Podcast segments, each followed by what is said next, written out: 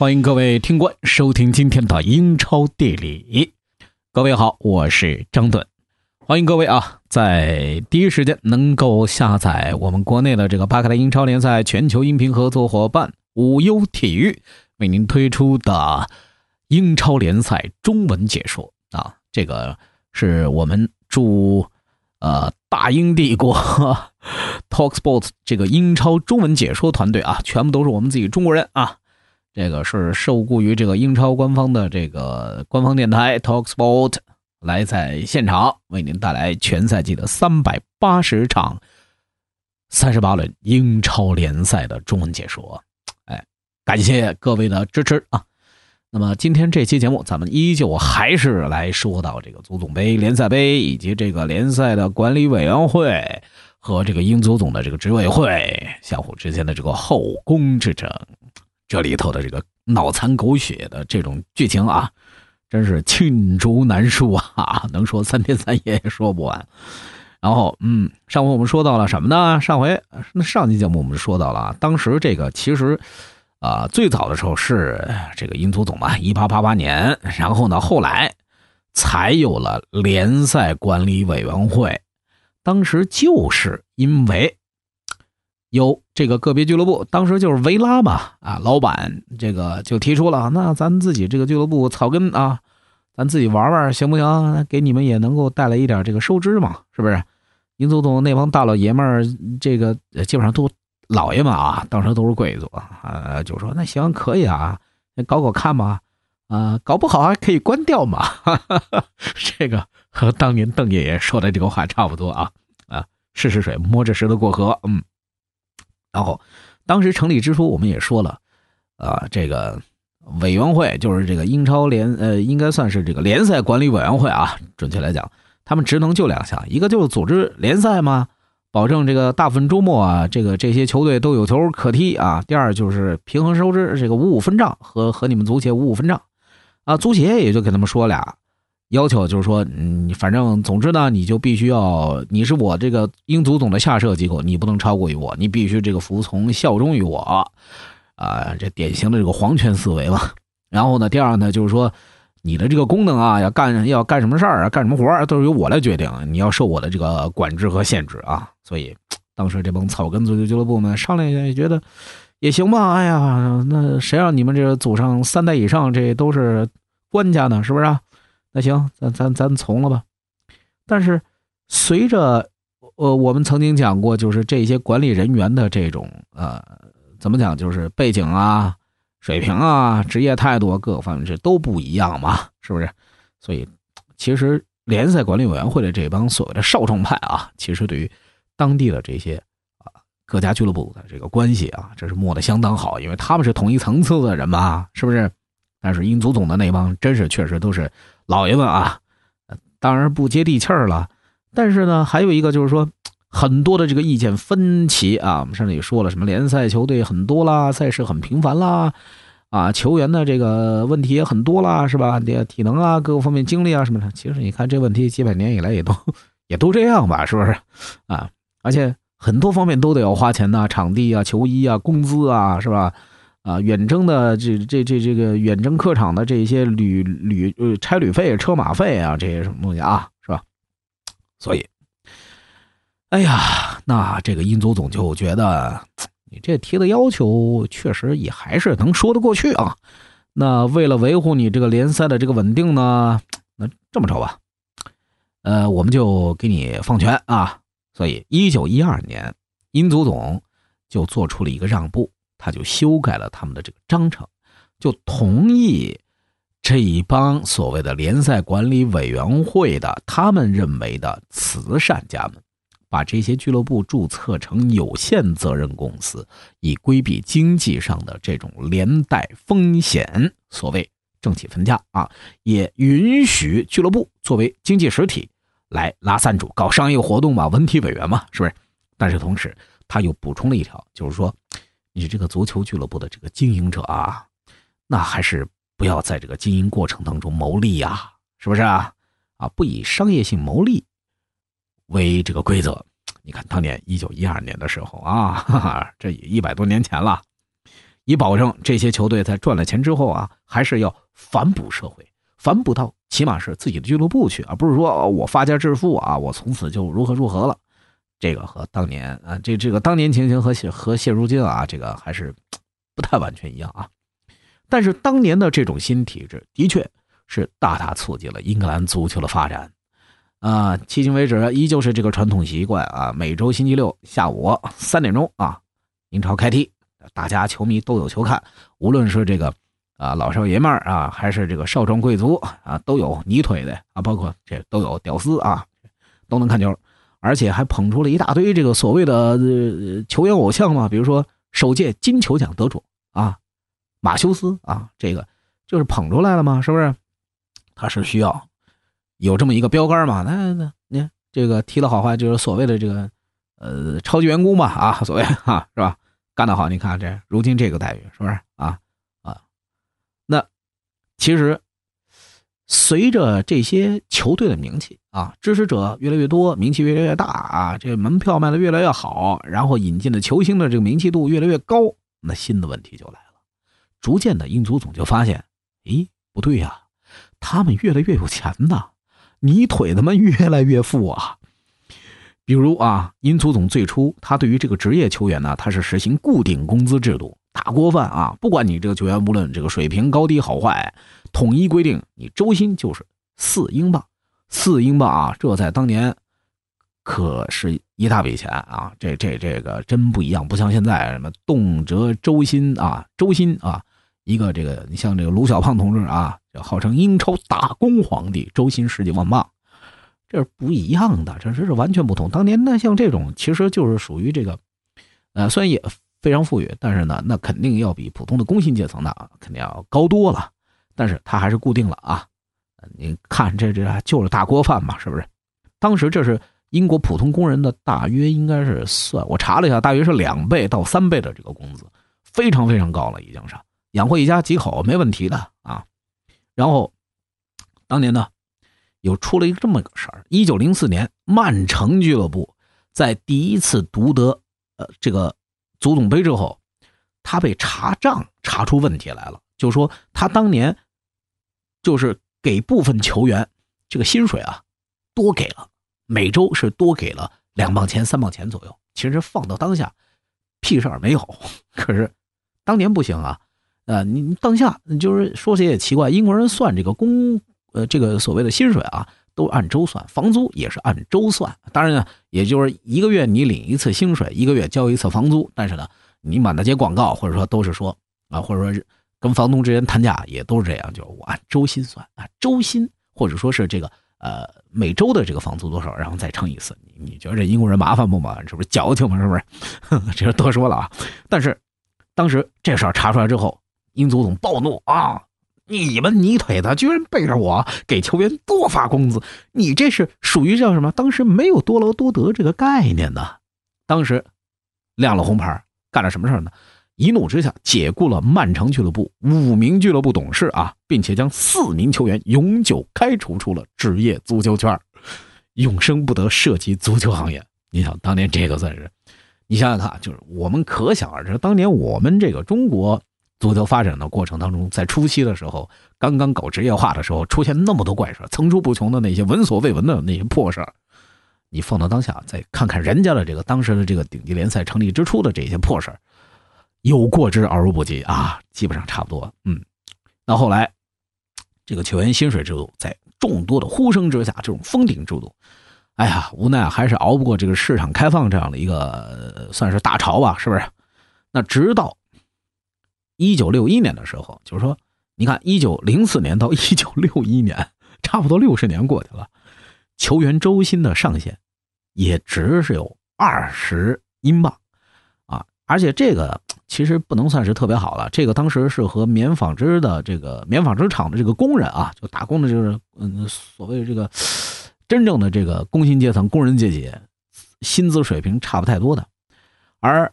我们之前提到的那个首次的这个金球奖的得主啊，英英格兰的这个金球奖联赛的这个金球奖的得主马修斯啊，封爵了，封爵士了啊，名气名气当年就如日中天。他当时的周薪也就是三十英镑啊，而且，呃，有二十磅钱还是他的姓名使用权的费用，也就是说，他真正踢球十英镑一周。而且这些问题越来越多啊，你想人家。当然，就有一些抱怨吧，是不是？那那球员水平确实有高有低，你你统一都都给一样的钱，这这这是不是？很多球员也有意见，俱乐部呢也有意见，因为这样的话，你无法激发这个所谓这个员工积极性啊，对不对？又比如，俱乐部还是有自己的一些非常具体的一些困难，比如说这个门票收入啊和赞助费啊，确实越来越高，因为俱乐部想方设法都得要开源嘛。要挣钱嘛？哎，那有的俱乐部挣钱，有的俱乐部亏钱。那成绩不好，没球迷来看，是不是？那球票卖不出去，那肯定亏嘛，是不是？但是呢，英足总之前咱们不是说了吗？他立了一条规矩嘛，就是说不准你以这个纯粹的商业盈利为目的。你想，这在当年，这基本上就是所谓的不准你完全的市场化啊，准许你市场化，但是不准许你。来进行牟利啊，就是说你这挣的钱，你得你得反馈社会和俱乐部啊，你不能是说让自己的日子过得越来越好，房子越住越大，这不行。所以每个俱乐部就开始轮流，就抱着这个联赛管理委员会的大腿，就开始就开始嚎嘛。你你你你你你这还是你是我亲妈吗？是不是？可是问题是你这这亲妈给你的这个这亲奶奶啊，应该说是你亲奶奶给你。给我亲妈，你看这是什么条件？你这都是不行，妈，你你你得跟这个老太太去谈呢，让我们挣钱。那得挣钱，你不挣钱，俱乐部怎么玩？是不是？所以这个时候，一个影响英格兰职业足球命运的人出现了，这位盖世英雄，他叫阿兰·哈尔代克啊。这位老兄，这位哥们儿，年轻的时候啊，那也算是一代奇才。他曾经是辗转过多支业余球队。不过呢，虽然他会踢球，但是他真正的职业啊，他可不是职业球员，他真正的职业啊，算是市政厅的市长秘书，他是一个呃，算是 council officer 啊，他是一个这个公务员啊，并且是经过多年的政治和管理经验的磨练之后，他先后成为了多家当时这个英格兰企业和协会的这个高管人员，后来是因为这个二战爆发之后啊，这个哈尔代克。他就不能踢了嘛？国这这这个，呃，所谓这个国破山河在，是不是啊？他也是投笔从戎，但是呢，这并没有削减他对于这个足球的热情啊。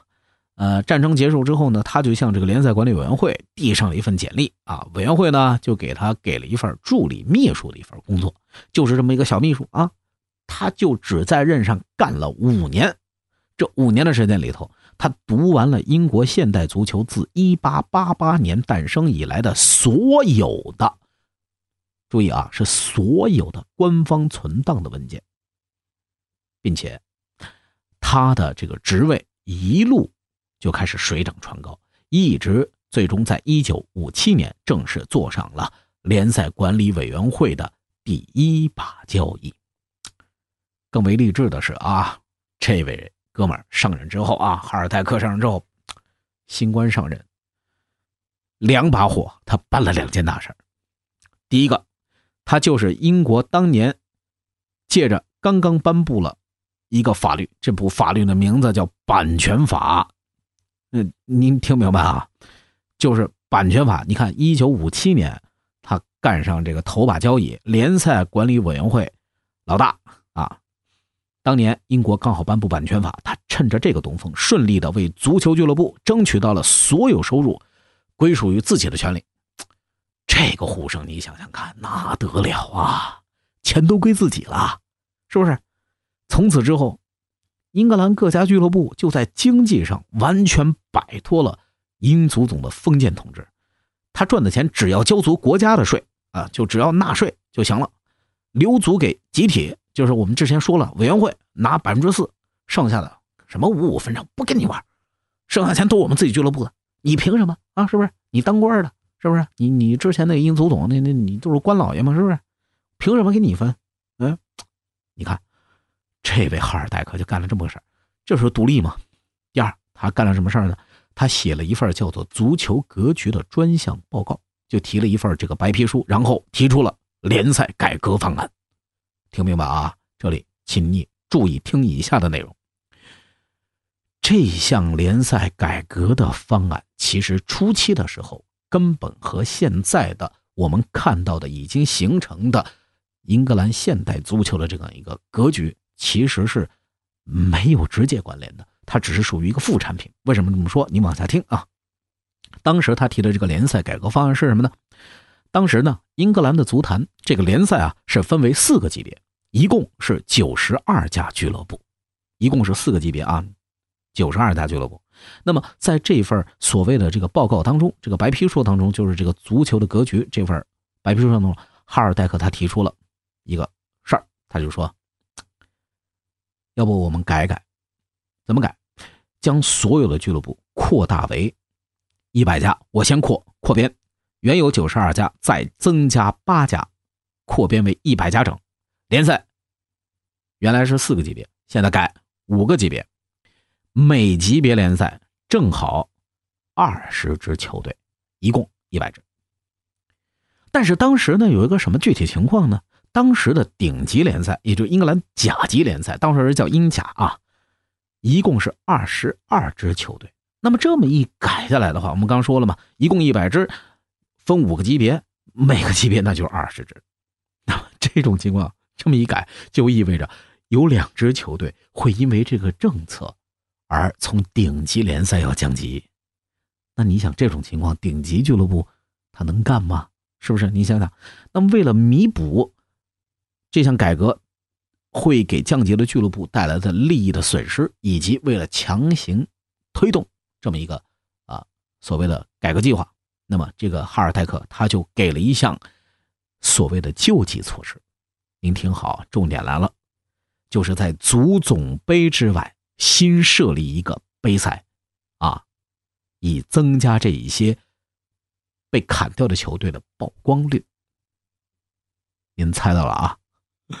其实本来哈尔戴克的这个初衷是好的，但是呢，改革之后的联赛，你想原来是二十二支，那改成二十支，那轮次就得要减少，是不是？那这样一来的话，确实可以增加球员的休息时间，有很多问题可以解决嘛，对不对？你想那个赛程紧密程度没有那么高了嘛，对不对？但是。当时各家俱乐部拿到这项计划的提议的时候，是面面相觑，因为他们想到的压根儿并不是说什么球员休息时间是我们的主要矛盾，不是这个问题。我勒个去！万一要是我我们自己俱乐部被强制降级了，那怎么办啊？我同意这事儿，可是后来这这弄完以后，那么我要万一是我们降级，我们自己降级，那怎么办？谁跟我们玩？谁给我来负责？谁给我来担当这个这个失去？顶级联赛球队资格的这么一个风险，球迷们买不买账啊？是不是？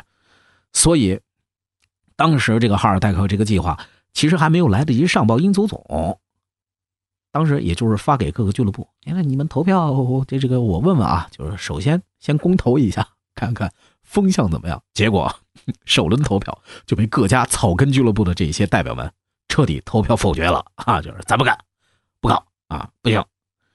不过呢。当时出了个什么情况？虽说啊，虽然说这各个俱乐部啊，这些草根老板们都否定了这项主线的改革计划，但是，哎，对于提出的那个副产品的，就是所谓的那个呃弥补措施计划，表达出了兴趣。哎，你不是说可以设立一个新的不受足总控制的杯赛？这个主意听上去，啊，完全是 sounds good，不错不错啊，这个想法有创意啊，这个完全是摆脱这个英足总老爷们旗下的这个管制，而且也能玩玩杯赛啊，不错。所以其实啊，严格上来讲，其实哈尔代克完全是本着提出减轻球员负担的这种计划，最终呢是演变成了一项增加球员负担的新的杯赛计划。啊，所以这项杯赛直到现在还是一个，算是也不能这么说吧。你就是说，不能说是鸡肋啊，但是确实还是一直被诟病啊，什么伤病多啊，耽误功夫啊，是吧？精力实在是有限。你看人家这个隔壁那邻居西班牙，是不是？他人家就一个国王杯嘛，是不是？人家没整什么东西。可是那个我们最不喜欢的那位邻居法国人，法国人他们玩他也就玩两两个杯赛嘛，是不是？他他们也有这个呃法国杯嘛，是不是啊？也有联赛杯嘛。那像这种情形是吧？各个俱乐部当时是报以热烈掌声啊！这这行行行，不错不错，能增加场次是吧？而且钱都归自己，这利益驱动是不是？当时也说了，这些权益全都争取下来了嘛，玩开整啊！所以接下来我们就能够料到了，就是英格兰联赛杯由此诞生了。哎，你说真是歪打正着，对不对？但是，尽管是初期的时候啊，啊，业内还是有人提出反对了。也就是说，这联赛不变啊，足总杯也没少，这当然不能少啊，这是不是？当时也是传统赛事嘛，一八八八年以后就已经开始了。然后现在如今又来了一个联赛杯，这种做法怎么玩呢？其实。这个想法当时并不是说得到了所有俱乐部的一致的支持和赞同，所以呢，因此成立初期的时候啊，这个联赛杯其实并不是说是强制参赛的，俱乐部是可以自愿选择，是不是？我自己愿不愿意玩啊？我愿意，我我我今天我愿意玩，我就玩；我我不愿意，我不参加也行啊，啊，并并没有任何强制的这个概念。所以你，例如说这个一九六零到一九六一赛季的第一届联赛杯当中啊，您注意啊，一八八八年以后的足总杯和一九六零年才开始的这个联赛杯啊，包括阿森纳、热刺还有狼队这多家俱乐部，其实当时都拒绝参加这项赛事，而阿斯顿维拉 在当年成为了联赛杯首个冠军球队。哎，所以虽然当时是很不得这个各家俱乐部的这个一部分俱乐部的这个人心吧，但是联赛杯还是很清高的啊。他们有的时候这个里头内部也分层次，他们志士清高的这个呃一些所谓的大俱乐部也不愿意带这个草根俱乐部玩，所以为什么他说是一到四级别呢？明白吗？啊，点的这个出处就在于这儿，足总杯是面向。所有的这个英足总旗下的这个球队啊，足总杯好歹是面向普罗大众的，但是联赛杯是联赛管理委员会方面搞出来的，那他自然只会允许他辖区内的联赛成员参赛。所以，虽然英格兰现在已经拥有了十几个级别的大大小小的上百号联赛，啊，低级别的啊，还有这些平行联赛等等，但是其余的联赛都归英足总管。和这个联赛管理委员会是没有关系的，所以迄今为止能够参加联赛杯的，仍然只有后来独立出去的英超和留下来的英格兰职业足球联赛，包括英冠、英甲、英乙这四个级别啊，还是那九十二支球队啊，所以这个就说明白了啊，就是。呃，有一些低级别的啊，这是不能玩的啊。那么高级别的啊，九十二个球队范围以内的啊，属于我这个联赛管理委员会管的，都归我；属于英足总管的，自己去玩去啊。这这这奶奶家的人，我不管。完全摆脱了英足总控制的英格兰联赛委员会的联赛杯。在成立之后，也很快迎来了商业上的发展。八十年代的时候，一九八二年，联赛杯就开始接受企业的冠名赞助了啊！曾经有这个，比如说 Milk Cup 啊，呃，应该说是牛奶联赛杯啊，还有带什么可口可乐联赛杯啊等等这些呃很有意思的一些名字啊。这老球迷应该都还有点印象吧？比如说九三到九八呃这这几个赛季的时候，都是可口可乐啊，然后。到了二零一二年的时候，英格兰职业联盟啊，就是这个职业管理委员会，就和这个美国信用机构啊，美国信用卡算是这个银行吧啊，第一资本就达成了这个四年的这个冠名赞助协议。所以呢，呃，此前我们看到这个联赛杯啊，从官网域名到正式名称，其实都叫做第一资本啊，第一资本杯准确来说是 Capital One Cup 啊，就是这么一个由来。所以说到这儿，大家可能已经明显感觉到这个联赛委员呃这个联赛管理委员会的这个强势啊，就是慢慢的，虽然是这奶奶家的孩子，但是呢，越来越强势，越来越强势啊。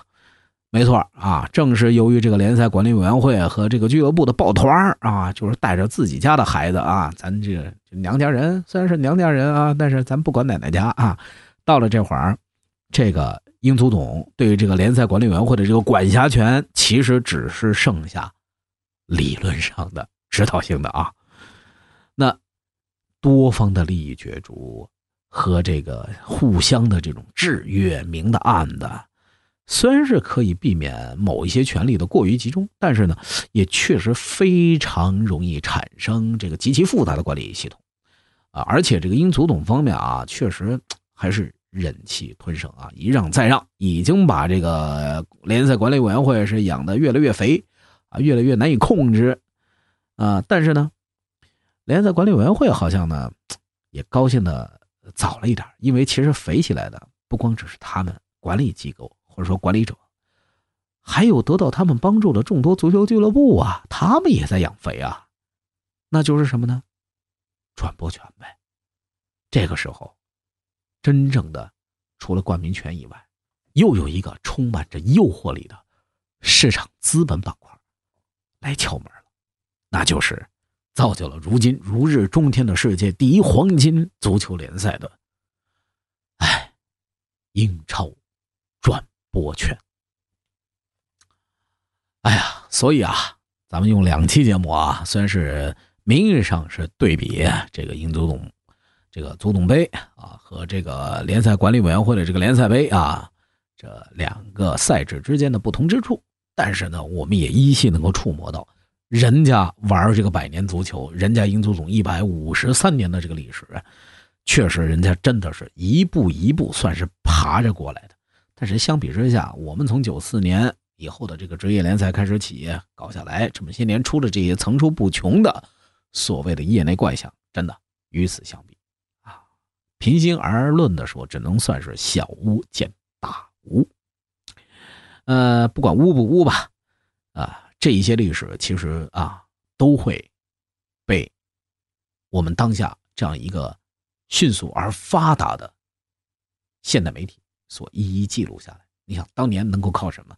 如今我们又能靠什么？所以其实这一些路子啊，大家基本上都是走的差不多的啊。咱们有些球迷呢，也就不用光是来抱怨啊，也能听一听啊，看一看人家当年是怎么做的。可是呢，呃，张队也只想多说一句：既然有这些好的经验可以借鉴，那咱们能不能够在这条路上啊，咱们少用点昏招行不行呢？啊，这个恐怕是对于，呃，我们的这个中国足协啊，能够留下的一点念想吧。咱们中国球迷确实是世界上为数不多的啊，啊，这个无论是从各个方面来说，还是忍耐力来说，还是素质来说，应当都是非常不错的球迷群体了。那说到这个球迷群体啊，下期节目咱们抽一个时间说说一封题外话啊。呃，咱们能跨出这些所谓的这个实话也好，还是什么样，咱们来说一个有有有有关于这个球迷本身的一些东西吧。比如说，我们可以说说这个，东伦敦的这个球队啊，比如说这个当年黑帮横行啊，当年这个九二班啊，他们的这个出身啊，然后一直到这个赫赫有名的英国足球流氓，包括当年的撒切尔夫人啊等等，对于这个英国足球的各项的这种限制，咱们抽个时间，争取啊，下期咱们能够。聊一聊这个话题，哎，好，这期节目咱们就到这儿了。我是张盾，感谢您的收听，谢谢，谢谢，谢谢啊啊！当然还多说一句啊，这期节目要非常感谢这个某懂的这个呃专栏作家呃宇泽和内德啊给我们提供的呃我们呃是绝对是借鉴和引用了他们的相关的一些数据和这个材料，当然也有一些原版英文的这个东西啊，呃有一些这个数据和材料，呃张伦在这儿也就不一一列举了，但是非常感谢上面的这两位啊。好，同样也谢谢大家的这个半个小时的这个守候，下期节目我们再见。